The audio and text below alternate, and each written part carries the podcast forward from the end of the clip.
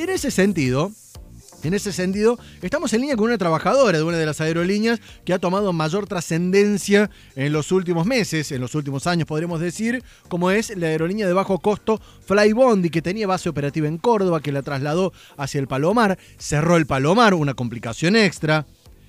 Y ni hablar con esta cuarentena, con esta pandemia que dejaron de volar. Estamos en línea con Florencia Bufa, quien es eh, trabajadora de esta empresa aquí en Córdoba. Florencia, el gusto de saludarte, Jonathan Cloner, de este lado, ¿cómo estás?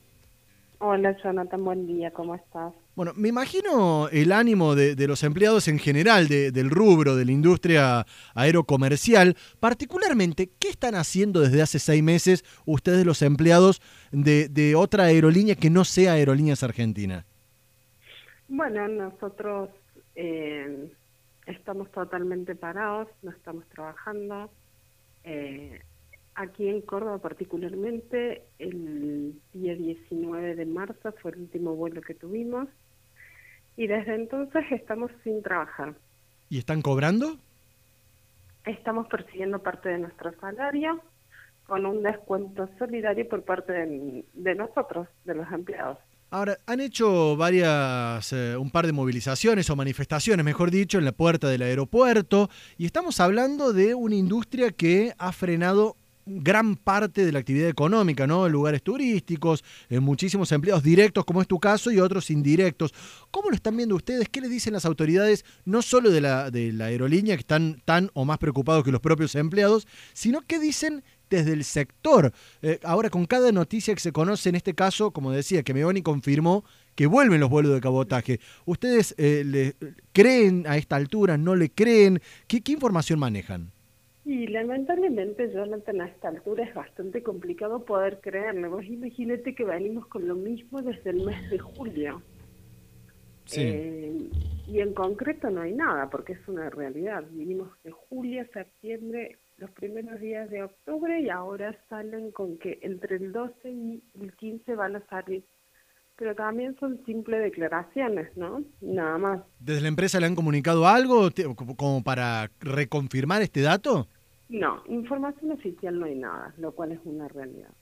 Ahora, cuando miran la, situación, a ver, eh, la TAM que anunció su salida de las operaciones de Argentina y más de mil y pico de empleados que, acordaron o no, están en, distintas situaciones, pero se fue.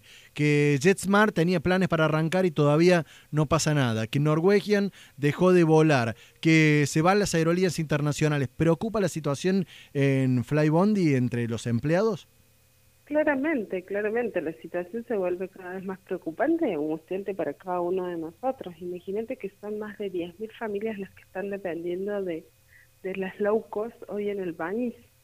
Entonces, no solo uno tiene que, eh, digamos, no tenés la preocupación literal de la pandemia sola, sino que a esto le tenés que sumar que no sabes si mañana tenés trabajo, porque es una realidad.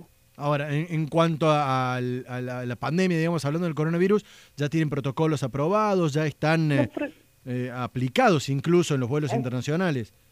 Exacto, Jonathan. De hecho, eh, en lo que respecta a Flybondi, nosotros el último periodo de vuelos del mes de marzo los hicimos todos bajo protocolo. Bien, preguntarte por último, ¿cuánta gente es, la que, cuántos empleados tiene hoy por hoy Flybondi?